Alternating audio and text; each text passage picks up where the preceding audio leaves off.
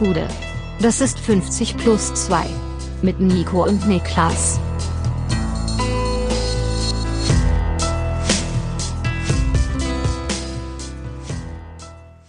»50 plus 2 DF... Nee, überhaupt nicht. Bundesliga auch nicht. Ein Länderspiel-Spezial. Mein Name ist Nico Heimer und bei mir sitzt der Mann, der sich Sorgen macht, dass die deutschen Nationalspieler jetzt vielleicht abgeworben werden. Niklas Levinson.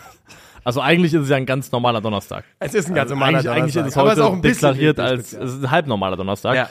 Ähm, ja, das ist eine große Angst von mir. Man, Ja. man kennt das ja, dann plötzlich kommt ein anderes Land und sagt, ich weiß, du bist da geboren, hast da jetzt zehn Jahre gespielt, aber was Aber wäre eigentlich, Ja. wenn? Ja. Also man muss ganz ehrlich sagen, ich fand generell, es hat ein Geschmäckle gehabt, die Art und Weise, wie die Öffentlich-Rechtlichen da reingeprescht sind und Ja, plötzlich Magenta die Show, ges- Show gestohlen haben. Wir sind da Ja. zum Finale. Ja. Wir sind da, um alles abzugreifen.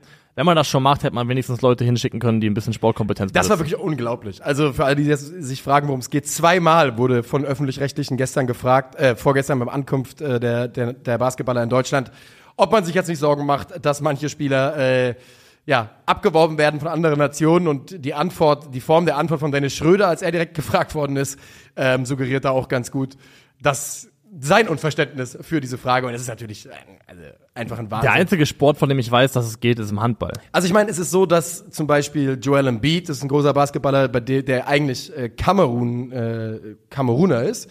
Und bei dem geht es darum, dass er sowohl für Frankreich als auch die USA spielen könnte. Ich weiß nicht, wie viele Länderspiele, ob er Länderspiele für Kamerun gemacht hat. Und ähm, das heißt, es geht schon. Aber ja, also ich glaube, der deutschen Nationalmannschaft muss sich niemand Sorgen machen, abgeworben zu werden. Keine akute Gefahr. Nee, ich glaube auch, das äh, besteht gerade nicht. Ich bin aktuell, äh, lebe ich ein Leben als Romanfigur von Fjodor Dostojewski. Okay, das klingt erstmal, als wäre es ein schweres Leben. Ja. Ja. Denn ich habe eine, ähnlich wie, äh, ich kann mit dem einzigen Buch prahlen, was ich von dem Typ gelesen habe. Das war reicht die, ja. Mhm. äh, die Brüder Karamazov. Ich habe eine schwere Schuld auf mich geladen, ähnlich wie Dimitri Karamazov.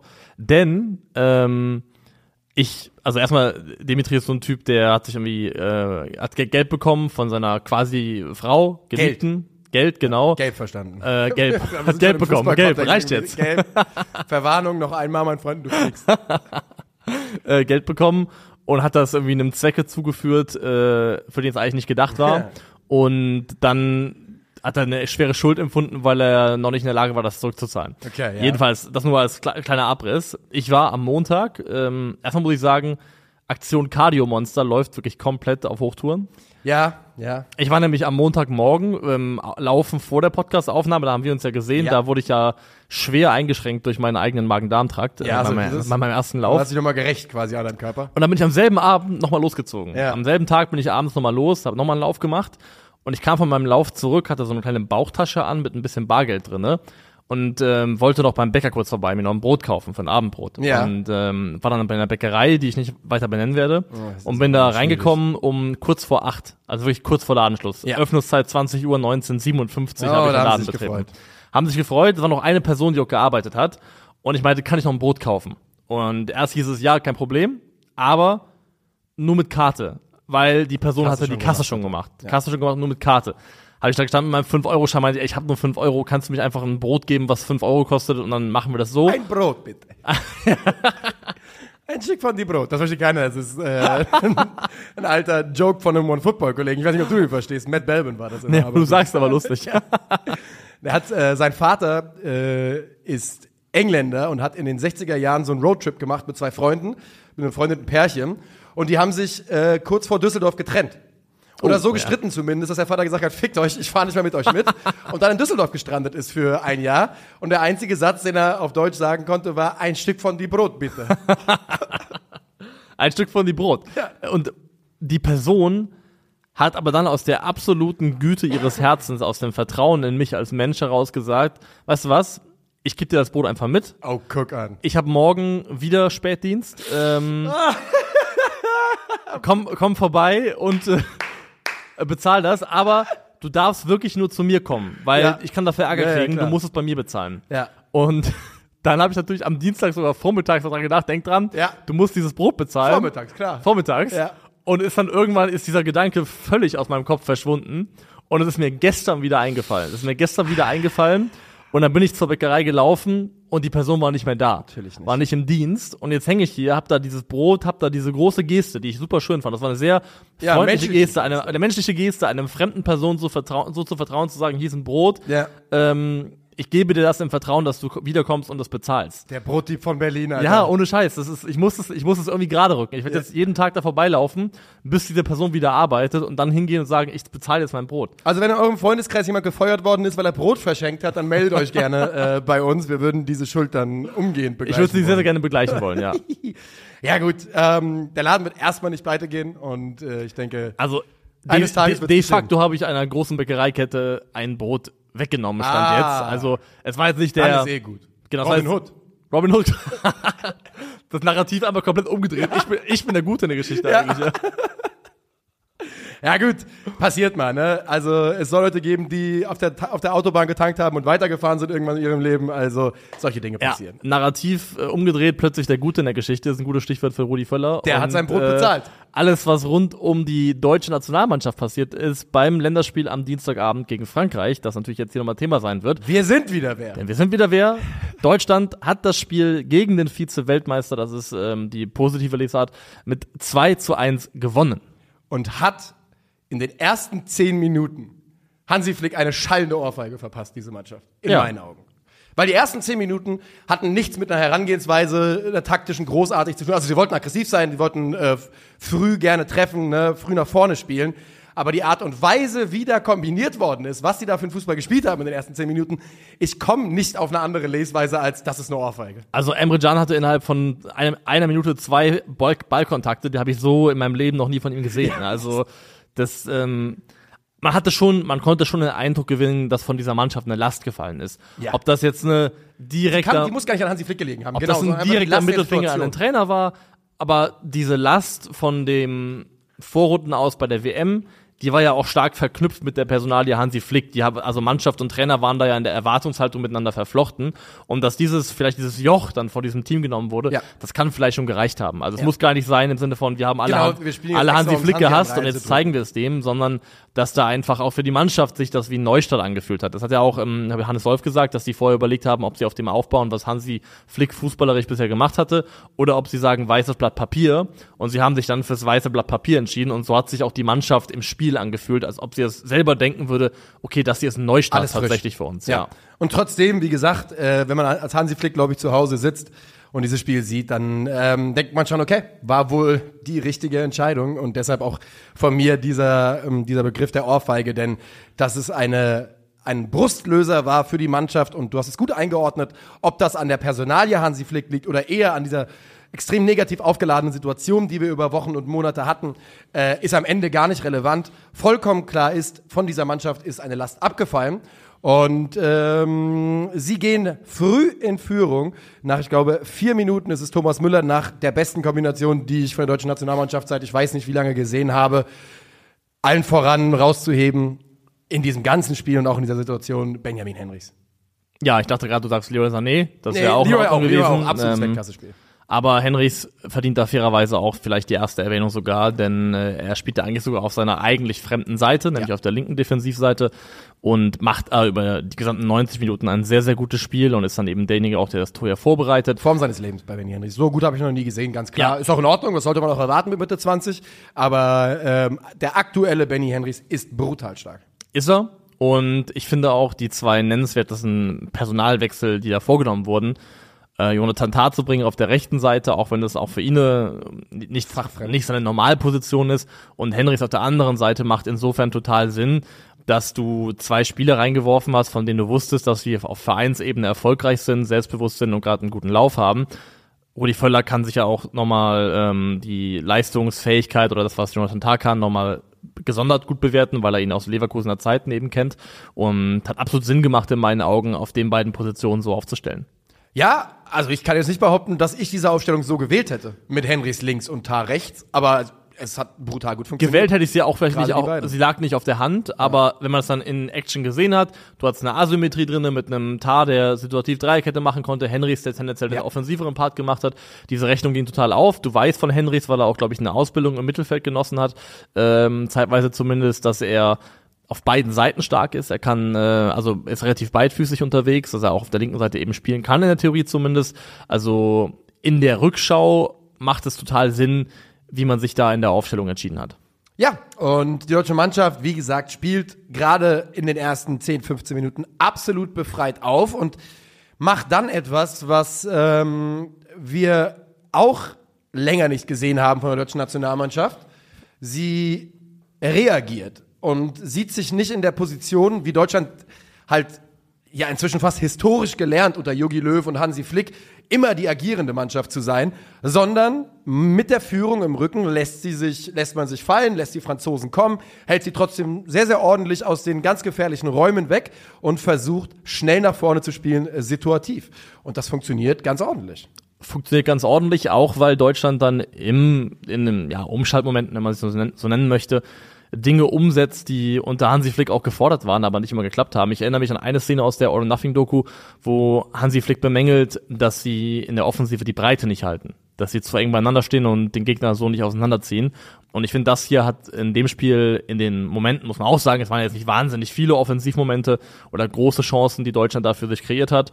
Ähm, aber in den Momenten, die es gab, finde ich, hat Deutschland das gut gemacht, dass Sané und auch Serge Gnabry die Breite gut gehalten haben. Und was du dadurch halt erstmal machst, ist, du ziehst einen Gegner auseinander, du schaffst also Räume in den einzelnen oder zwischen den einzelnen Kettenteilen in der französischen Defensive und machst die Wege zum Verschieben, zum Verlagern auch weiter. Und beim ersten Tor siehst du zum Beispiel, wenn man auf Serge Gnabry achtet, der macht extra noch mal ein paar Schritte raus Richtung Außenlinie und zieht Pavard mit, um für Henrys diesen Raum überhaupt zu öffnen. Die haben diesen Lauf, die haben den Lauf zwei Minuten vorher schon mal probiert, ne? Ja. Das ist die vierte Minute und sie haben es zwei Minuten vorher schon mal probiert. Das war ganz klar einstudiert. Die wussten, das kann funktionieren. Die wussten, das können wir äh, zusammen spielen und besinnen sich da auf ihre Stärken. Und das hat gut funktioniert und das ist auch schön, dass es geklappt hat. Ähm, was du ansprichst, ist auch sehr, sehr wichtig, dass man eben sich dazu entschieden hat, ey, wir lassen die so bis zur Mittellinie ungefähr machen dann irgendwann greifen wir zu, aber nicht ultra aggressiv, nicht mit viel Risiko rausschieben.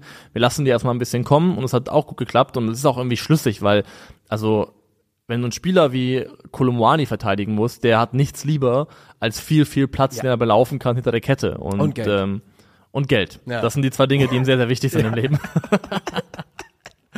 und Platz und Geld. Aber gut, wenn man es so sagt, gar nicht so verkehrt. also jeder Platz Mensch hat generell Geld. Platz und Geld. Also das ist, äh, ist Okay, alles grundsätzlich wieder gut, Kohle. nicht so verkehrt. Kann man ja nachvollziehen. Ne? Ja. Und ihm diesen Platz nicht zu bieten und generell den Franzosen, auch losgelöst von Mbappé, nicht den Platz zu bieten, irgendwie hinter die deutsche Kette spielen zu können und damit Tempo reinstarten zu können, das macht absolut Sinn und von daher war das auch vor allem, wenn man weiß, dass Frankreich unter Didier Deschamps ja auch keine Mannschaft ist, die so wahnsinnig gerne immer selber macht, sondern gerne auch hat, dass der Gegner macht und man dann eben in diese Umschaltmomente kommen kann. Also hat auch die Art und Art der, Art der Herangehensweise Sinn gemacht und glaube ich ist auch für die Mannschaft was gewesen, was ihnen ein bisschen mehr Sicherheit gegeben hat, weil es einfach nicht so Ja. risikobehaftet gewesen ist von der Grundausrichtung her. Auf der anderen Seite übrigens eine ganz verrückte Statistik, die ich nur einmal einwerfen wollte, hat Antoine Griezmann, wenn ich es richtig verstanden habe, sein 80. Länderspiel in Serie gemacht für Frankreich. Also abs absolut verrückt. Und davor, er hat einmal gegen die Elfenbeinküste ausgesetzt und dann sind nochmal irgendwie 20 Einsätze, die er am Stück in der Startformation gemacht hat. Verrückte Statistik. Die Deutschen gehen dann spät im Spiel ähm, mit 2 zu 0 in Führung. Wieder sehr, sehr schön gespielt. Kai Havertz ist es, der Leroy Sané da durchsteckt. Leroy Sané, ähm, auch der natürlich in absoluter Topform und äh, macht das dann da sehr, sehr gut. Ich weiß gar nicht, wer den Pass zu Havertz gespielt hat, war nämlich auch eine sehr, sehr schöne Kombination, die die Deutschen da haben. Das sehr konsequent ausgenutzt, die kleine Lücke bei den Franzosen. Leroy mit einem tollen Lauf, wohltemperiert. Kann, könnte sogar könnte sogar Emre Can gewesen sein. wirklich sein. Ich glaube, es war ja ein Pass von den Franzosen, ich glaube von Saliba, der abgefangen Genau. wird, einer auf Havertz und dann Genau. direkt durch. Und ich glaube, es war Emre Can. Ja, ist absolut möglich. Ist absolut möglich. Ähm, Emre Can, der auch in diesem Spiel wirklich eine sehr, sehr ordentliche Leistung gezeigt hat. Ähm, und sich da im Mittelfeld, ich habe irgendwo gelesen, auf seine Stärken besonnen hat. Ich glaube auch, dass es einfach ein bisschen mit dem Aufgabenprofil ist, äh, zu tun hat, dass er halt hat. Ja, schon. Also das war von ihm auf jeden Fall ein gutes Spiel. Das war ein, Ja. war ein richtig ordentliches Spiel, hatte ein paar Glanzmomente mit Ball, allen voran diesen einen, den er da mit der Hacke auf Florian Wirtz Ja. äh, weiterleitet vom 1 zu 0. Ähm, Da haben sie wirklich, da waren sie alle wie besoffen vom Einzel. Die, Ja. war wirklich, die waren so richtig besoffen an ihren eigenen Fähigkeiten. Und das, von daher ein gutes Spiel, definitiv. Was ich halt sagen würde, ist erstmal, also Leroy Sané vielleicht in der besten Form seit seiner Premier League Saison 17, 18, glaube Ja, ich. Ähm. Das könnte man schon aktuell Könnte behaupten. absolut sein. Sieht richtig, richtig gut aus.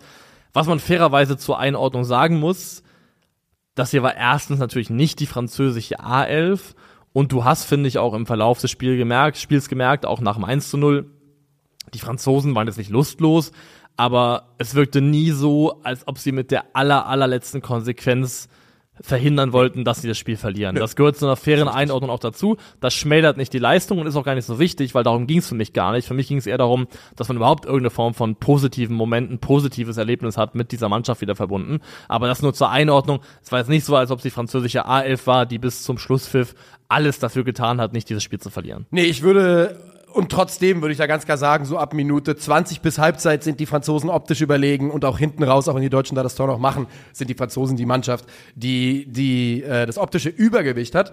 Und ähm, Trotzdem, du hast es gerade schon, schon angesprochen, es ging einfach darum, mal wieder ein Erfolgserlebnis zu haben.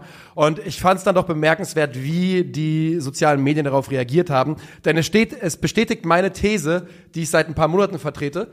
Deutschland ist absolut bereit wieder, der Nationalmannschaft zu jubeln und sich mit dieser Mannschaft zu freuen. Die haben genug Scheiße gefressen, dass Deutschland wieder bereit ist zu sagen, wir adoptieren euch, aber ihr müsst uns auch was anbieten. Und ich fand, man hat das sehr, sehr gut gespürt und gemerkt vom Dortmunder Publikum, die ja dann auch wirklich die Mannschaft hinten raus in meinen Augen durchgetragen haben, in sie ihm gezeigt haben, ey, und wenn es nur Deutschland-Deutschland-Rufe sind, äh, indem sie aber gesagt haben, wir sind da für euch, ihr müsst uns halt was anbieten, aber wir sind da. Also ich habe mir in eine ähnliche Richtung gehend auch notiert, dass es anscheinend einen Grundbedarf in Deutschland nach einer Nationalmannschaft zum Mitfiebern gibt. Der ist da. Weil, 100%. also, Deutschland ist eine Sportnation, das lässt sich nicht wegdiskutieren und vor allem eine Fußballnation. weil es wirklich, also mit dem ersten Tor ist das Wohlwollen ja eigentlich schon wieder da gewesen. Ja. Das erste Tor hat gereicht, um für ein Wohlwollen zu sorgen, für eine Bereitschaft zu sorgen, zu supporten im Stadion.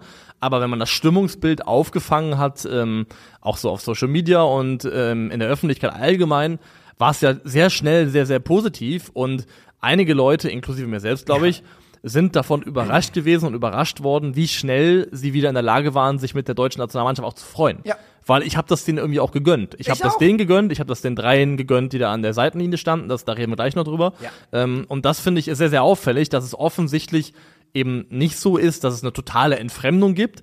Es glaub, ich glaube, es ist so wie so eine, also so eine Beziehung, man, man ist verletzt gewesen, aber es ist nicht so, dass man nicht mehr bereit ist, Genau. den anderen zu lieben. Man kann an allem arbeiten. Man Genau. kann an allem arbeiten. Das ist wirklich so. Und man hatte so das Gefühl, und der ist noch nicht raus, aber der, der, ist, der Muff, der Muff ist so ein bisschen gelüftet worden. Und, und wie gesagt, ich sag's ja wirklich schon seit ein paar Wochen jetzt oder Monaten, weil ich es an mir selber merke. Ich bin ja bereit, mich für diese Nationalmannschaft zu freuen, weil ich gucke auf diese Truppe und ich sehe Spieler wie Florian Wirtz und ich sehe Leroy Sané und ich sehe ich sehe auch Ilkay Gündogan und Toni Rüdiger und das sind ja eigentlich alles Jungs, wo ich sage, ich bin bereit, mit diesen Jungs mitzufiebern, ich hab Bock, mich auf die zu freuen, aber bietet halt irgendwas wieder. Und das hat die Nationalmannschaft gemacht und äh, es war schon, ist schon bemerkenswert, wie die Herzen dieser Truppe zufliegen und bestätigt eben, dass es da ein, ein Emotionsvakuum gab. Und es ist ja irgendwie auch nachvollziehbar, wenn du, du sagst ja richtig, Deutschland ist eine Sportnation und primär eine Fußballnation. Das war immer der ganze Stolz. Ja. Das ist so, das ist so dumm es klingt. Ja. Dass wir uns über den DFB so lustig machen und, äh, und, ähm, und, und das wie eine Sitcom der, äh, der Idiotie ist, das ist erst seit 15 Jahren so. Das hat 2006 oder vielleicht seit 20 Jahren vielleicht, ja. Aber das hat erst in den, erst in den letzten Jahren so eine Form angenommen. Natürlich trägt das Social Media bei, weil jeder seine Meinung äh, bei, äh, beitragen kann. Und es ist ja auch in Ordnung, denn was ja vollkommen klar ist, der öffentliche Druck, der auch über Social Media eben auf, äh, aus, ausgelöst wurde, hat sicherlich mit der Entscheidung gegen Hansi Flick zu tun gehabt. Ähm, und es war in meinen Augen natürlich die richtige Entscheidung.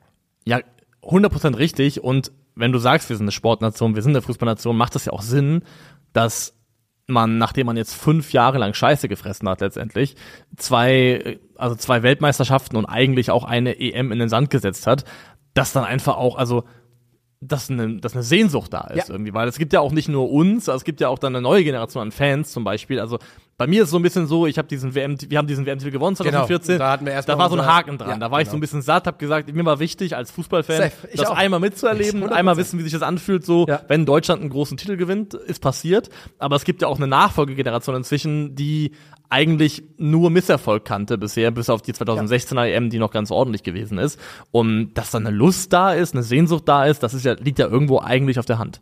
Definitiv. Und ähm, du sagst es, diese Verlierergeneration, das macht ja auch was mit den Spielern. Ich meine, Josua Kimmich hat es mehr als einmal gesagt. Ich möchte nicht Gesicht einer Verli oder Teil einer Verlierergeneration sein. Ich möchte nicht, dass die Leute in 20 Jahren auf meine Karriere zurückgucken und sagen, Josua war gut beim FC Bayern, aber ist ein Verlierer im DFB-Trikot geworden. Und das zeigt ja auch ganz gut dieses Spannungsverhältnis. Vielleicht sind die Deutschen auch nicht immer fair mit ihrer Nationalmannschaft, vielleicht sind sie zu streng, aber das kriegst du nicht weg. Das ist die Situation und damit musst du als Nationalmannschaft umgehen. Ja. Wir wollen aber darüber reden. Wäre ein guter Moment gewesen für eine kleine, kleine Pause. Ne? Ich halte mal kurz mein Maul. Hat eigentlich schon gereicht. Ja, Das hat okay. eigentlich schon gereicht für die Pause, ja. Ihr wisst jetzt, ob ihr die Werbung vorne gesetzt habt oder gar keine Werbung, wer weiß es. Wir sind alle immer überrascht. Ähm, wir wollen aber darüber reden, die drei Personen, denn du sagst ja, du hast ja selbst ähm, prominent getweetet, scheiß drauf, lass die drei es machen. Äh, die drei in der Form Sandro Wagner, Hannes Wolf und natürlich Tante Kete, Rudi Völler, Bundesrudi. Ähm, Mal davon abgesehen, dass es höchstwahrscheinlich mit 99%iger Sicherheit nicht so kommen wird, lass uns trotzdem darüber reden. Würdest du, ist das wirklich eine, eine These, wo du gesagt hast, wo du heute noch dazu stehst, oder war das in der Emotion des Spiels? Natürlich aus einer Laune heraus, auch mit einer. War auch also lustig, einer- war der Moment. Genau, in, in den Moment rein, in so ein Gefühl reinge, reingeschrieben. Aber ich würde es insofern, wenn sich jetzt die A- und die B-Option vielleicht zerschlagen, würde ich es okay finden. Ich könnte, ich, oder anders gesagt, ich, ehrlich gesagt könnte ich sogar jetzt schon damit leben. Ich könnte sogar jetzt schon damit leben, weil ich nicht das Gefühl hätte, dass Rudi Völler derjenige ist, der diese Mannschaft konkret inhaltlich auf die Spieler einstellen soll. nicht, ja. Das ist eine Aufgabe, die obliegt Sandro Wagner und Hannes Wolf, er ist in sondern der Öffentlichkeit, er lenkt alles ab äh, und ist Genau. der, der Schutzschild, der die, der die Reiche der Nationalmannschaft beschützt. Und diese Konstellation, die kann ich mir tatsächlich dann auch vorstellen. Und ich habe nicht, nicht gedacht, dass ich es könnte. Nach dem ähm, oder vor dem Spiel habe ich nicht gedacht, weil wir haben ja auch über Rudi Völler gesprochen, dass Rudi Völler ja auch so eine Fortsetzung ist von dem, was schon mal war, so eine also jemand, der wieder aus der Kiste geholt worden ist. Was ich aber festgestellt habe, ist ähm, und dem kann auch ich mich nicht erwehren, es gibt einfach Rudi Völler gegenüber in Deutschland so eine Art kollektives Wohlwollen. ja, Deutschland mag Rudi Völler. ja Ja, ist so. Ist so. und das kann man einfach nicht bestreiten. Und ich, also, weiß, ich finde es schwer zu greifen, woran das liegt, weil er ist Ich ja auch, Alter. vom Natu weil er ist ja von seinem Naturell Ich guck die her, ganze Zeit drauf und sag, den? Wirklich? Das Weil- ist er, auf den wir uns einigen können? weil er ist ja von seinem Naturell her eher so ein granteliger Typ, der auch mal in Momenten des Misserfolgs gerne auch mal schnippig reagieren kann. Aber ich glaube, was man halt Rudi Völler zugute halten, heißen muss, es fühlt sich irgendwie alles ehrlich an. Also, ja, also ich glaube ihm ja sogar diese Geschichte, dass er sagt, ey, ich fühle mich einfach als Soldat des DFB so ein bisschen, das ist meine Pflicht, hier nochmal reinzuspringen. Ja. Das glaube ich ihm. Ich übrigens bin nicht so weit. Ich bin, ich bin ganz klarer Verfechter der Position, Variante 1 und 2 erstmal ganz genau abklopfen. Ja. Ich würde mich aber dazu hinreißen lassen, auch zu sagen, das, was du jetzt dann äh, gerade schon ein bisschen eingeordnet hast, wenn sich diese Varianten zerschlagen, über die wir gleich noch reden werden, denn die sind ja auch relativ klar formuliert inzwischen. Ähm, ja, warum denn nicht? Warum denn nicht? Ich glaube zumindest, dass es halt atmosphärisch cool wäre. Es würde für dir einige lustige Momente noch sorgen auf dem Weg dahin zum Turnier und auch beim Turnier selber. Ähm, was man zu Rudi Völler noch sagen muss, was ich noch anmerken möchte, ist, ähm, weil es gibt auch Leute, die dann auch kritisch darauf reagiert haben, weil Rudi Völler in seinem Leben ja auch schon Dinge gesagt hat, die man eben auch kritisch auslegen kann. Also das alle voran sein, seine Ruhestandsantrittsrede, äh, Antrittsrede, äh, in der er gesagt hat, er wird weiterhin seine sogenannte klassisch männliche Haltung behalten, das weiterhin das Frauengetränk Latte nicht Macchiato nicht trinken, kein Yoga machen und auch einen Helm würde er weiterhin beim Fahrradfahren nicht anziehen. Das ist so. Das muss man sich wirklich überlegen, Alter. Das muss man wirklich überlegen. Aber weißt du noch, als ich dir mal erzählt habe, dass ich, habe ich ja schon ein paar Mal erzählt, dass ich ja so mit 16, 15, 16, ohne es zu wissen, der to toxischen Männlichkeit erlegen bin. ja, wieder. Genau, Ja. unter anderem ja, habe ich ja irgendwo in der GQ mal gelesen, dass Männer keine Drinks trinken würden, die nicht durchsichtig sind. Kannst dich noch erinnern? Also Ja. ein Cocktail mit Saft Ja, oder sowas. ja. Das ist genau die Sparte. Das ist genau dieselbe Sparte. Ich werde auch weiterhin keinen Tequila Sunrise trinken, sagt Rudi Völler. Ich glaube aber, was, ich- was ich sagen möchte, ist, ich glaube, er hat das natürlich bis zu einem gewissen Grad ernst gemeint, aber ich glaube auch, oder würde ihm trotzdem zutrauen, dass mit einem, wenn es auch nur ein ganz, ganz kleiner ist, ein ganz, ganz kleiner Hauch von äh, über sich selber lachen können, gesagt worden ist, ein Hauch von Selbstironie. Ich würde es zumindest nicht ganz ausschließen wollen, weil die allermeisten Leute waren im Moment, in dem er es gesagt hat, de facto einfach nicht dabei. Das möchte ich dazu anmerken. Und ähm, da greift für mich auch so ein bisschen, weil Rudi Völler ist jetzt 63 Jahre alt, da greift im Kleinen wieder das, was Bill Burr damals gesagt hat. What did you think they for? Ja, ja, genau. Also was hast du erwartet, was, hast du erwartet, Leute was in denken? Kopf vorgeht, aber ja. genau. Und wenn man danach gehen würde, also wenn man die meisten Leute dazu befragen würde in einem gewissen Alterssegment, würde man vielleicht Sachen zu hören kriegen, die mit den eigenen Haltungen nicht übereingehen. Wenn aber, eure Eltern in den 60er, 70er Ja. sind, redet doch mal, redet doch mal ja, über ein oder paar kritische gen- Themen. Genau, reden wir über kritische Themen. Jeder kennt das ja, wenn, dann, wenn man zu Hause ist, an Weihnachten, was auch immer, und dann ein bisschen Politik auf den Tisch kommt, dass es auch schon mal ordentlich kracht, weil vielleicht die junge Generation mit den Alten über Kreuz liegt. Was mir wichtig ist zu sagen ist, ich mag das nicht, wenn man dann daraus ableitet, dass wie Rudi Völler per se irgendwie ein Menschenfeind oder ein Arschloch oder was auch immer ist, weil ich glaube, du kannst Haltungen vertreten, die überholt sind, die veraltet sind, die man auch verurteilen darf und sollte, aber trotzdem Ohne einen schlechten Kern zu haben. Genau, Ja. ohne schlechten Kerz haben, in deiner Gesamtheit ein guter, ordentlicher Mensch sein. Ja. Und das glaube ich, ist mein Bauchgefühl, trifft auch für Rudi Völler zu. Es ist ein reines Bauchgefühl. Ich glaube auch nicht, dass Rudi Völler ein schlechter Mensch ist. Ich möchte aber nochmal sagen, für mich wäre es halt elementar, wenn irgendwie jetzt dann das äh, Ruder in Richtung Rudi ausschlägt. Habt ihr das Rudis Rudel genannt schon am, äh, im Stream? Noch nicht, ne? Okay, okay, muss man natürlich früh, früh äh, etablieren. Ähm, wenn, also was ich sagen will ist, für mich wäre dann elementar wichtig, dass das Ganze knallhart zeitlich begrenzt ist aufs Ende der Europameisterschaft. Natürlich, Denn natürlich. ich bleibe zu 100% dabei, dass der Umbruch beim DFB stattfinden muss und der inkludiert für mich auf sich dann auch, dass Rudi Völler eigentlich auch nicht Sportdirektor sein sollte, wenn ich ganz ehrlich bin. Ja, gehe ich mit, gehe ich komplett mit. Es ist ja auch, ich glaube, am Ende des Tages wird zumindest die Idee mit Rudi Völler ein lustiges kleines Gedankenexperiment bleiben, worüber jetzt ein paar Tage lang gelacht werden konnte. Er hat selber sehr, sehr klar und deutlich gesagt, er möchte es wirklich nicht machen, hat diese Tage auch als anstrengend empfunden. Und das ist ja auch irgendwie in Ordnung. Und wenn er da keinen Bock drauf hat, ist es ja auch total okay. Deswegen, ich glaube, am Ende wird das sich als Frage sowieso nicht stellen und es wird irgendjemand anderes machen. Was ich mir wünsche ist, und das meine ich tatsächlich zu 100% auch ernst, dass sowohl Hannes Wolf als auch Sandro Wagner, würde ich mir wünschen, Teil des Trainerteams bleiben, zumindest bis zur Europameisterschaft. Das ist ja ziemlich genau das, was wir am Montag auch gesagt haben in der Folge. Und es sieht ja auch so aus, als wäre das ein Plan des DFBs, dass man eben Assistenten ähm, aufbaut, die dann auf Sicht welche Rolle auch immer äh, einnehmen können. Und das würde ich unterschreiben. Lass uns kurz darauf gucken, denn die Namen haben sich konkretisiert, die ähm, in Frage kommen für den neuen Posten oder Sind es eigentlich zwei aktuell? ja, ich würde sagen, es sind aktuell zwei Namen. Und zuallererst mal die wichtigste Meldung ist, der DFB hat die Regel aufgeweicht. Auch ausländische Trainer sind möglich, solange sie denn Deutsch sprechen, was ja deinen Kandidaten ähm, dann heiß macht. Und auf der, und da reden wir jetzt von Louis van Gaal, Kandidat 1, wobei eher 2. Denn Kandidat 1 bleibt Julian Nagelsmann. Da soll es seit Mittwoch Kontakt zwischen DFB und äh, Trainer geben. Laut Sport 1 kann sich der Ex-Bayern-Coach das Engagement wohl gut vorstellen. Und das haben wir auch schon gesagt, da spielt wohl auch eine gewichtige Rolle eben die Aussicht darauf, eine Heim-EM trainieren zu dürfen. Das ist einfach ein Fund, mit dem der DFB wuchern kann. Und deswegen, ich glaube auch, Julian Nagelsmann wäre sogar vielleicht darauf bereit, dafür bereit zu sagen, ganz ehrlich, der lukrative Bayern-Vertrag, der ist jetzt Geschichte. Ich verdiene vielleicht nur die Hälfte beim DFB, aber weiß dann, wenn ich eine gute EM mache mit dieser Mannschaft, kann ich danach weitermachen, vielleicht mit einem neuen Vertrag oder kriege ich einen neuen, finde ich einen neuen Verein. Also Julian Nagelsmann Ja. weiß ja auch in so einem gewissen Zutrauen in seine eigenen Fähigkeiten, dass er relativ weich fallen wird. Also der FC Bayern wird nicht der letzte große Verein gewesen sein, für den er gearbeitet hat in seinem Leben. Ich frage mich, ob es. Na, das ist ein anderes Thema. Aber Julian Nagelsmann ist jung genug, dass es ein Bayern-Comeback geben kann irgendwann, dass, wenn da die alten, Klar. die alten Garden weg sind. Das auf jeden Fall. Ah, übrigens ein Gedanke nur zum Thema Gehalt, weil du es gerade angesprochen hast. Bundestrainergehalt deckeln.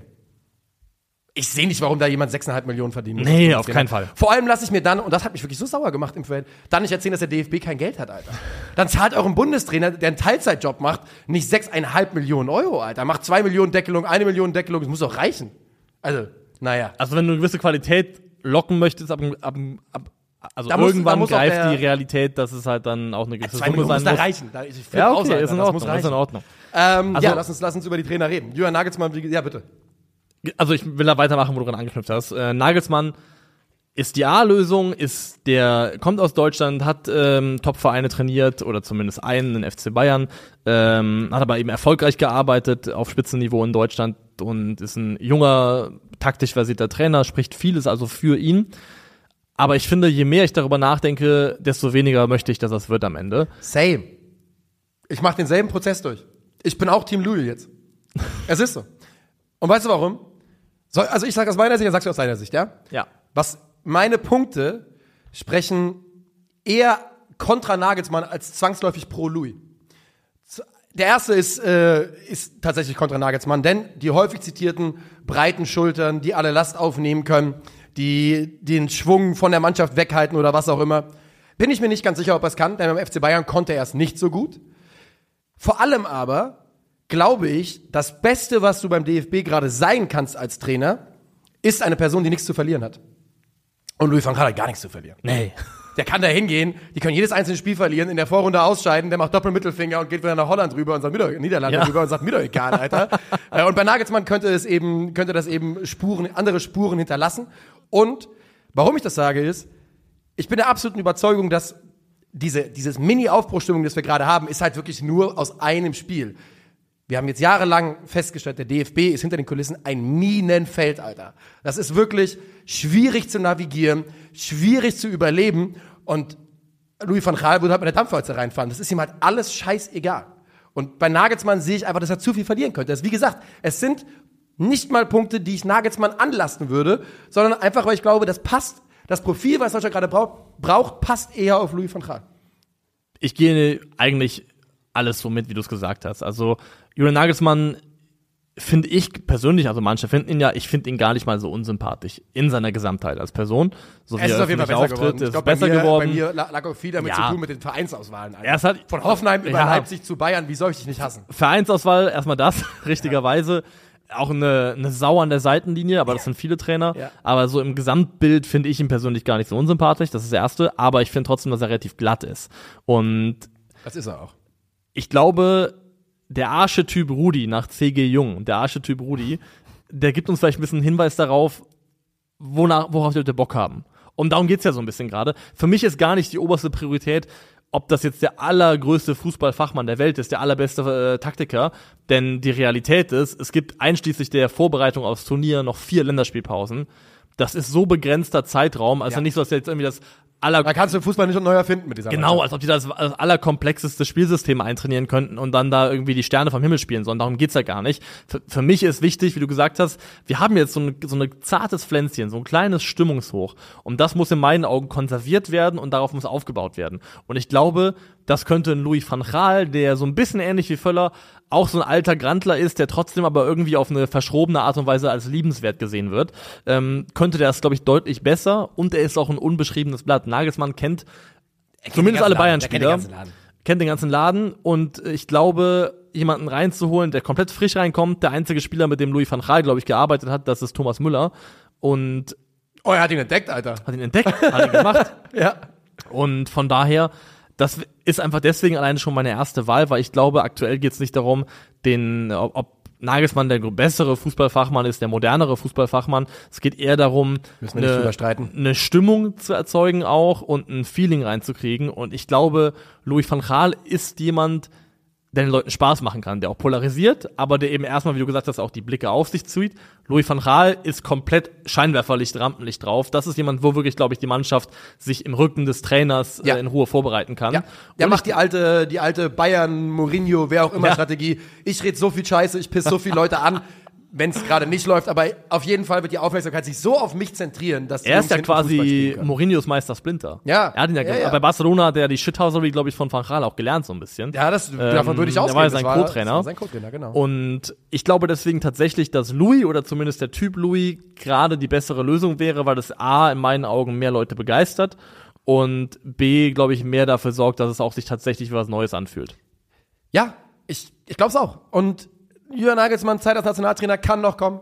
Ähm, vielleicht wird sie auch kommen. Er ist, glaube ich, aktuell, nur weil wir das jetzt hier ein bisschen rumlabern, ich glaube, dass Nagelsmann absolut in der Pole Position Der ist. klare Favorit, Ja, glaube ich. Würde ich auch ganz klar so sagen. Aber trotzdem, ich, wie gesagt, ich bin in den letzten Tagen, ich habe super viel drüber nachgedacht und ich bin auch echt in Richtung Louis gekippt. Und es wäre natürlich auch einfach, ich kann mich auch dann nicht von dem Gedanken freimachen. Stell dir mal vor, Louis van Gaal gewinnt nach dieser Karriere mit Deutschland die Europameisterschaft. Das wäre, dann musst du Louis van Gaals Karriere verfilmen. Musst Ja. du wirklich. Einfach auch, weil er so ein Typ ist. Von Europa äh, Champions League Sieger 94, 95 mit Ajax äh, und dann Ende mit Deutschland. äh, Das wäre absolut Und ich würde es, ich würde es ihm auch gönnen. Ich gönne ihm das von Herzen. Ich würde mir so sehr wünschen, dass er so einen, so einen Abschluss with a bang kriegen würde. Ja. Deswegen habe ich ja auch schon die Daumen so krass für Oranje gedrückt bei der letzten WM, weil ich ihm diesen, so, so einen richtig finalen, großen Abschiedsmoment einfach von Herzen gönnen würde. Und das wäre eine Geschichte, die wäre fast zu gut zum jetzt, die wär, zu gut um wahr zu sein. Und ganz ehrlich, ich habe mir jetzt noch mal, auch gestern noch mal so die Best of Louis van Gaal Moments angeschaut. Du machst aber eh einmal die Woche, oder? Mache ich eh einmal die Woche. es ist, der Mann ist einfach Box Office. ja, das ist schon. Das ist, das sagen ja auch alle United-Fans, dass sie auch immer, man kann über den Fußball sagen, was man wollte. Der Typ an sich war einfach pures Entertainment. Ist, ist einfach Ist, immer. ist ich meine, er ist ja auch erst Ende letzten Jahres aus seinem Amt bei den Niederlande geschieden. Ich habe auch noch mal reingeschaut. Hat er dreimal die, äh, die Truppe trainiert, hatte niemals einen schlechteren Punkteschnitt als 2,0 glatt. Ähm, also das ist einfach ein Mann, der, der interessant ist. Und außerdem wäre er der erste Ritter, der die deutsche Nationalmannschaft trainiert. Da habe ich auch was dafür. Was? Ja, natürlich. Der ist von Rahl ist äh, Ritterordenträger von Oranje Nassau. Ach, komm an, das wusste Ja, ich nicht. ja, der Mann wurde mit, dem- mit, dem- mit dem Schwert Sehr, sehr schön, das ja. freut mich ja. Was ist dein persönlicher Lieblings-Louis-Moment? Ähm, ist deiner die Marien, Marienplatzrede? Tatsächlich nicht. Er ist liegt schon sau weit vorne. Der ist sehr weit vorne, es ist ein überragender Moment, für mich ist es ein kleinerer. nachdenken. Ja. Da, erzähl mal. Für mich ist es der, weil ich das einfach in einem Kontext von einem, ähm, von einem Field-Interview nach einem Fußballspiel so unhinged finde, ist der, als er noch United-Trainer war und Fellaini an den Haaren gezogen worden ist Oh, im der ist Strafraum. Nee, das war was anderes. Das auch wo, wo er gefallen ist, war Das auch war genial. brillant. Wo er an der Seitenlinie sich einfach Ja. fallen lassen, das war auch genial. Aber Fellaini wurde an den Haaren gezogen wohl und Van Gaal hat moniert nach dem Spiel, dass es da äh, keinen Elfmeter für gegeben hätte. Und hat dann halt eben gesagt, ähm, You cannot grab someone with the hair im Interview danach und hat dann den Nachsatz hinterhergehauen. Ja, only. Only, Zitat, wirklich Wortlaut von Rahl in einem fucking Field-Interview nach dem Fußballspiel. only in uh, Sex Masochism. Then It's it is okay. allowed. Ja. Then it's okay. Ja. Und das finde ich einfach ist so völlig Banane, dass das in dem Kontext auf den Tisch kommt. Ich finde es einfach überragend. Das, das fasst für mich die Figur von Rahl sehr, sehr gut zusammen. Ja, also insgesamt, die, ich habe jetzt gerade mal die, seine besten Quotes aufgemacht, um zu gucken, was mir noch so einfällt. Und das ist eine, eine Ansammlung, die auf drei Seiten hier ähm, aufgeführt wird. Das äh, ist, schon, ist schon brillant. Er hat einfach so viele gute Momente. Ich weiß auch noch wirklich, äh, wie ich zum ersten Mal und ähm, gelesen habe, Interview, ich würde sagen, in der Sportbild war es, als er bei Bayern erzählt hat, dass seine Kinder ihn siezen müssen. Ja. Ich glaube, ich weiß nicht, ob ich äh, in einem Fußballinterview mal einen, einen Moment hatte, der, wo ich so dermaßen gedacht habe, was? was, Alter? Ähm, also ja, es ist, es ist äh, ein, ein unglaublich unterhaltsamer Typ und die breiten Schultern, die jetzt so häufig von verschiedenen Enden und auch von DFB-Offiziellen genannt worden sind, die hat Louis van Gaal. Ja. Da bin ich absolut überzeugt von. So. So, Wir gehen nicht aus der Folge raus. Nee. Wir reden heute ausnahmsweise nochmal über was anderes als die deutsche Nationalmannschaft. Nämlich über einen Spieler, der jetzt vielleicht vor einem ähm, Karriereende per Dekret steht. Yes. Über Paul Pogba. Denn äh, der ist äh, positiv getestet worden auf Testosteron. Glaube ich, bei dem ist Genau. äh, Testosteronmenge festgestellt worden äh, bei einer Dopingprobe nach dem, ich glaube sogar Serie A Auftaktspiel, Auftaktspiel. gegen Udine, In dem er nicht gespielt hat. gar nicht gespielt hat und ist jetzt erstmal vorläufig gesperrt worden von der italienischen Anti-Doping-Behörde und im Worst Case, wenn auch die B-Probe positiv ist und er dann eben für schuldig befunden wird, könnte das eine Sperre von bis zu vier Jahren nach sich ziehen, was für einen Spieler, der 30 Jahre alt ist und generell kaum noch in der Lage war, seinen Körper auf den Platz zu bringen in einem gesunden Zustand, eigentlich gleichbedeutend wäre damit, dass die Karriere finito ist. das würde ich auch glauben. Und Didier Deschamps hat ja dann sogar was in die Richtung gesagt. Leider häufen sich diese Fälle bei ihm. Also, ähm, na, weiß nicht genau, wie das zu lesen ist. Aber klar ist, also, im Fußball gibt es ein bekanntes Problem. Und das ist, ähm, dass natürlich die Doping, die Weltdopingagentur zurückgehalten wird. Ne, man lässt sie nicht so richtig ran. Ähm, und es ist ein, es gibt eine Studie, ich glaube von 2015, die rausgefunden hat, dass 7,7 Prozent, und jetzt gucke ich nochmal nach, ob das genauso stimmt, der getesteten Proben aus dem europäischen Clubfußball, Europa League und Champions League, Auffälligkeiten in Sachen äh, Testosteron ähm, hatten. Und Testosteron ist natürlich ein, also erstmal das, äh, ein, ein Hormon, das im menschlichen Körper normal auftaucht, aber eben auch Doping, weil es natürlich verschiedene Dinge macht, die auch im Fußball sehr, sehr zuträglich sind. Ähm, also zuallererst mal geht es natürlich Regeneration, ähm, aber Hämoglobin wird, äh, wird vermehrt, sprich der Sauerstoff, der durchs Blut transportiert wird, sprich die Ausdauer wird besser, Regeneration, Muskelaufbau, ähm, gibt diverse Dinge, die, die durch Testosteron angekurbelt werden und das Gute aus Doping-Sündersicht, und ich sage jetzt damit nicht, dass Paul Pogba das ist, aktuell ist es nur ein Verdacht, Bierprobe ist noch nicht offen. Äh, das Gute ist, dass das Testosteron sehr, sehr schwer nachzuweisen ist, weil es sehr, sehr schnell wieder aus dem Blut verschwindet. Gerade wenn man, wie im Radsport in den 2010er Jahren, diese kleinen Pflaster benutzt, die man sich an die sogenannten Eier klebt. Ist so. Ist so? Ja, so Mini-Pflaster, die du an den Hoden klebst. Und weil es von da eh, dann geht's, wird's von da, geht's durch die Schleimhaut, geht's dann durch den Körper und weil es wird von da distribuiert und, und äh, fällt dann weniger auf. Und es, wenn du es dran hast, ist dein Testosteron knapp über Grenzwert, aber genug, um einen sehr positiven Okay. Impact zu haben. Und sobald du es wegmachst, bist du quasi innerhalb von Stunden wieder im, im Normalbereich. Also wir haben ja schon hier an Ort und Stelle mehrfach eine kleine Mehmet Scholl Rehabilitation betrieben. Ja. Wo er nicht rehabilitiert wird, ist, dass er derjenige war, glaube ich, der gesagt hat, dass er nicht an Doping im Fußball glaubt, weil das würde keinen Sinn machen. Das ist unglaublich dumm, die Aussage. ja. Aber wirklich unglaublich dumm. Denn es gibt kaum Sportarten, wo es für mich so viel Sinn macht wie beim Fußball. Klar, weißt du, es ist einfacher zu sagen, ja, beim Radsport, da brauchst du nur Ausdauer. Klar, äh, mehr Hämoglobin im Blut, mehr, mehr Sauerstofftransportation, easy, macht Sinn. Die Belastung im Fußball für einen Profisportler auf dem Niveau von Paul Pogba ist so unglaublich hoch, es, wie es, dass es kaum Vergleiche gibt im, im, im Sport. A, wegen der Dichte an Spielen, klar, bei Pogba jetzt nicht, aber wir reden mal insgesamt von Profis, Ja. die 60, 70 Spiele im Jahr machen, kaum Regeneration, äh, Regeneration dazwischen haben und haben ein Belastungsprofil, wie es halt kaum eine andere Sportart hat. Denn neben der, dem Ausdauerfaktor, den du hast, hast du eben Belastung in verschiedensten Formen, die ähm, schnellkräftig sind. Und zwar immer und immer wieder und einen ständigen Belastungswechsel. Fußball ist ein sehr, sehr anstrengender Sport für den Körper. Ist er 100 Prozent und alleine schon so Kleinigkeiten, wenn du als Mannschaft vielleicht in den letzten 10 Minuten eben doch noch die Wege schließen kannst, doch noch verschieben kannst, die Abstände eben nicht aufgehen, weil du eben bis zur 90. gehen kannst und nicht nur bis zur 80. bis der Motor Ich sage jetzt was, was macht. kein Vorwurf ist. Kroatien 2018. Das war eine Mannschaft, wo ich nicht gerafft habe, wie die diese Laufleistung erbringen konnten. Das ist kein Dopingverdacht oder irgendwas, aber da sieht man einfach, was passiert, wenn eine Mannschaft fitter und austrainierter ist, ich sage es jetzt mal so, Ja. als andere.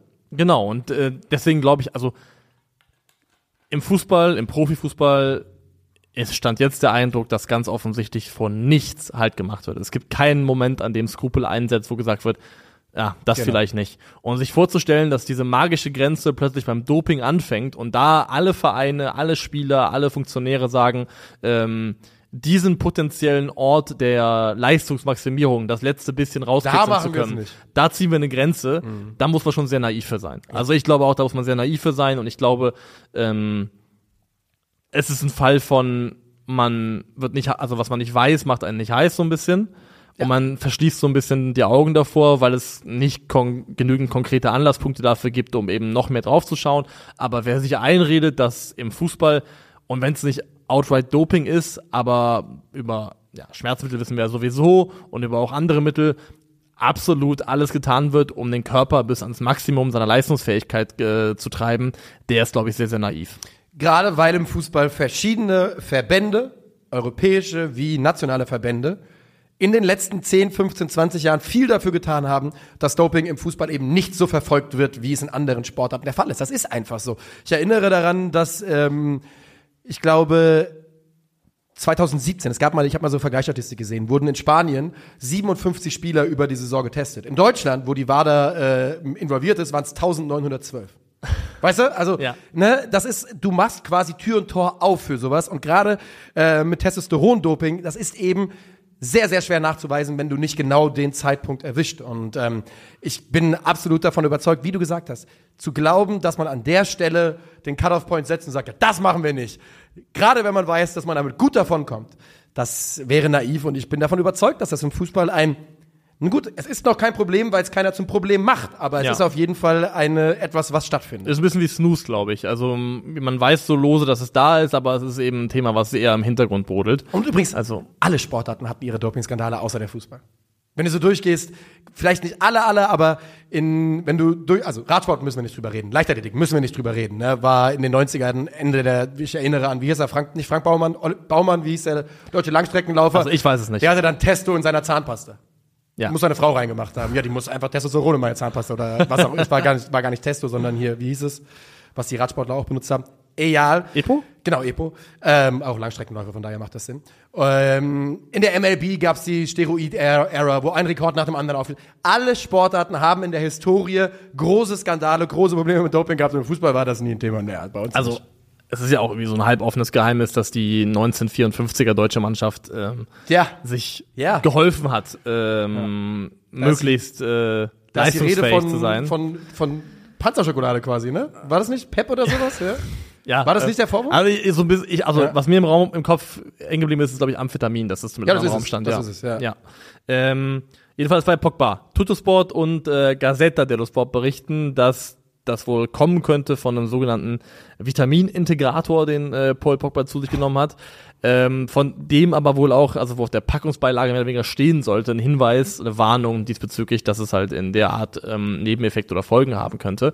Und ähm, was so brisant wäre, ich weiß nicht, ob es stimmt, das ist eben auch ein Zeit, eine von den beiden Zeitungen, die das berichtet, dass Pogba das wohl ähm, ja nicht verschrieben, aber empfohlen bekommen hat von einem Mediziner, der der Familie nahesteht, aber die Einnahme wohl gegebenenfalls nicht abgesegnet sein gewesen soll von, von Juventus.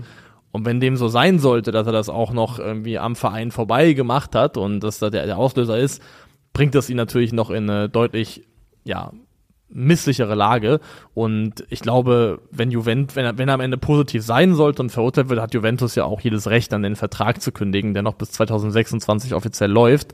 Also, Es könnte für, für Juve ein Blessing in Disguise sein, ein, ein Segen in, äh, im Kostüm. Denn der Mann verdient da über 10 Millionen im Jahr. Und ich glaube nicht, dass wir Paul Pogba noch mal ansatzweise auf dem Level erleben werden, wie ich sag mal, ja, EM 2018 war das letzte Mal, oder 2020 war das letzte Mal, als wir richtig krassen Paul Pogba gesehen haben, ne? ja. Ja. Also Paul Pogba ist finished. Würde ich auch Es sagen. tut mir leid, aber Ja. Paul Pogba ist losgelöst von dieser Doping-Thematik, ist ja einfach finished. Der Ja. Körper gibt es gar nicht mehr her. Ich habe mal reingeschaut in seine Verletzungshistorie. Der hat, glaube ich, ähm, seit er zu United gewechselt ist, ähm, müsste so 2016 gewesen sein, 171 Pflichtspiele verpasst. Das, ist ein Schnitt von 24 Spielen Das pro ist die Karriere Saison. von manchen Spielern, Ja. 170 Pflichtspieler. Also Paul Pogba ist, glaube ich, körperlich einfach durch. Der ist losgelöst von dieser Doping-Thematik, glaube ich. Ich habe ja auch deswegen gesagt, dass es eine absolute Schnapsidee war und fatale Entscheidung, ihn zurückzuholen von Ja, Juventus.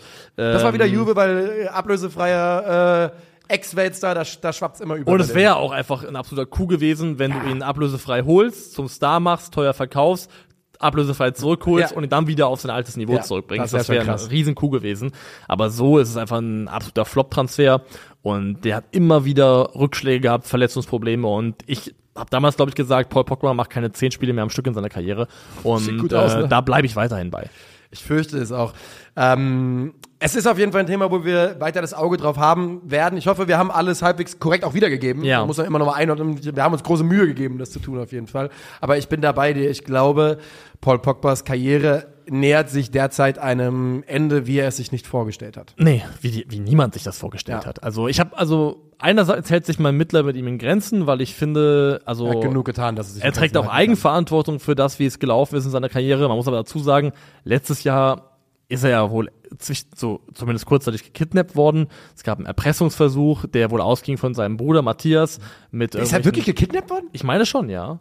Wirklich? Ich meine, da, ich, also wenn ich mich nicht, also ich habe auf Englisch gelesen, die Nachrichtenquellen jetzt, aber ich meine, da gab es zumindest einen Kidnapping-Versuch oder einen Versuch, ihn zu erpressen.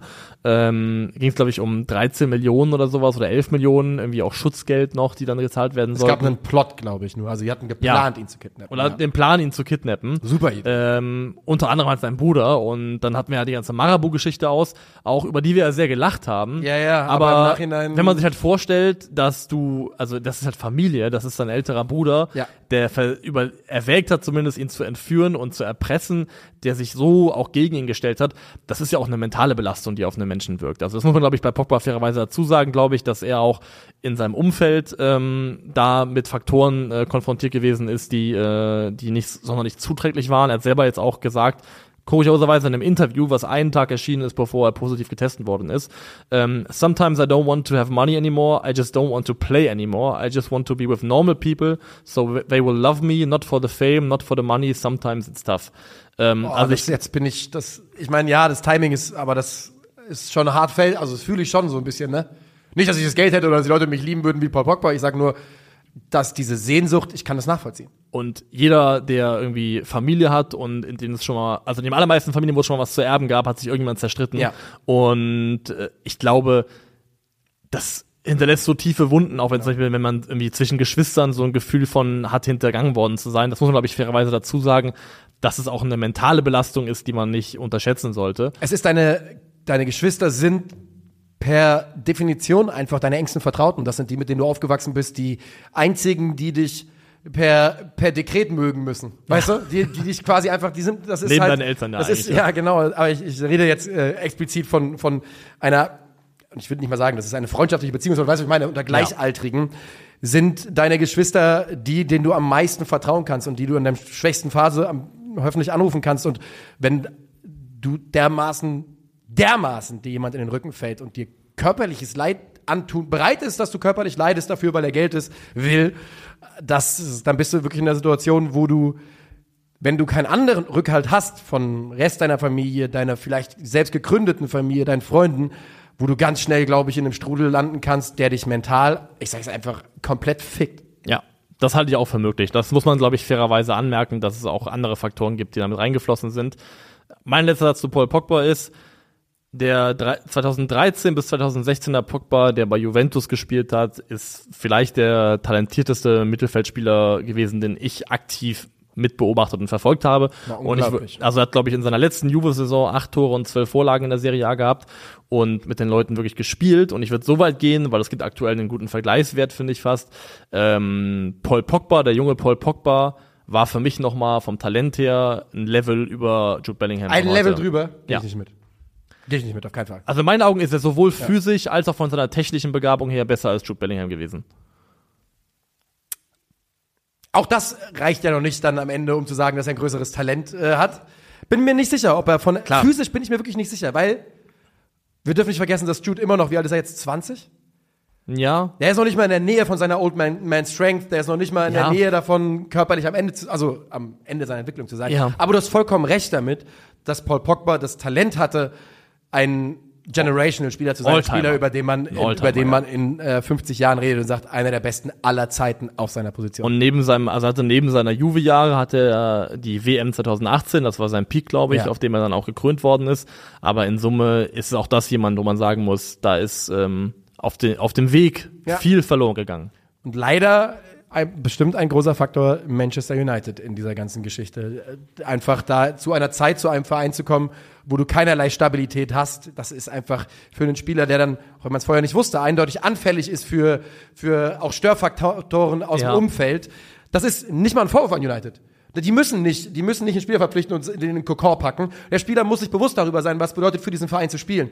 Aber ich glaube, es gibt keine schlechtere Zeit in der Geschichte von diesem großartigen Fußballverein Manchester United als die Zeit, in der Paul die letzten zehn. Jahre So, eigentlich, ja. war einfach also bitter. letztens hat jemand passenderweise Manchester United als Meat Grinder for Talent beschrieben. Ja, ja. Und das trifft äh, sehr, sehr gut zu. Das würde ich auch unterschreiben.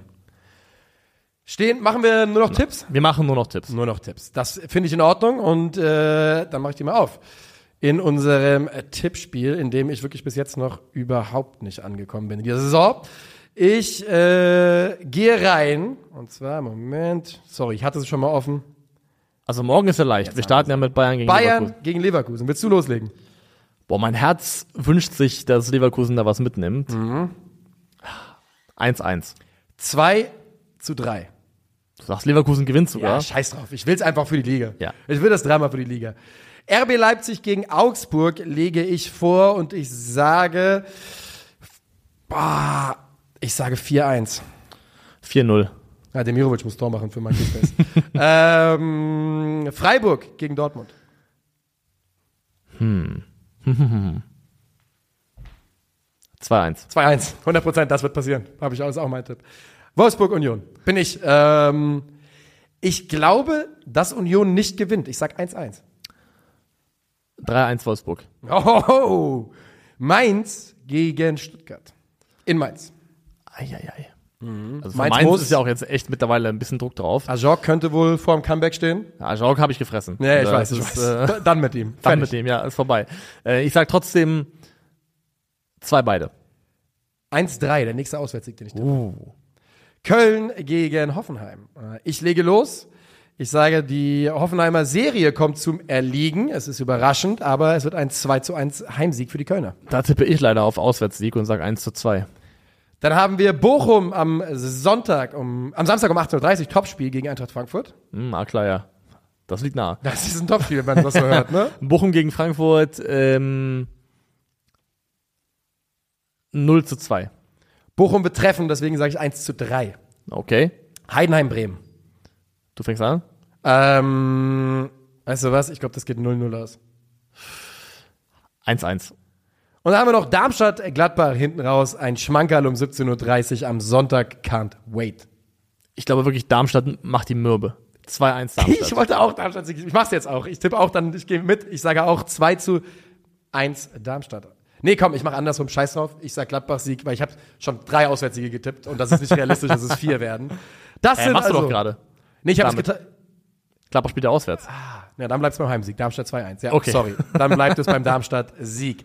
Ähm, das war sie, unsere Donnerstagsfolge und das waren sie, unsere Tipps für dieses Bundesliga-Wochenende. Kurzer Reminder, oder was heißt Reminder, ihr wisst noch nicht, wir streamen am Freitag das, äh, What, die Watch-Along, das Watch-Along 20.30 Uhr Bayern gegen Leverkusen. Ciao, ciao. Tschö.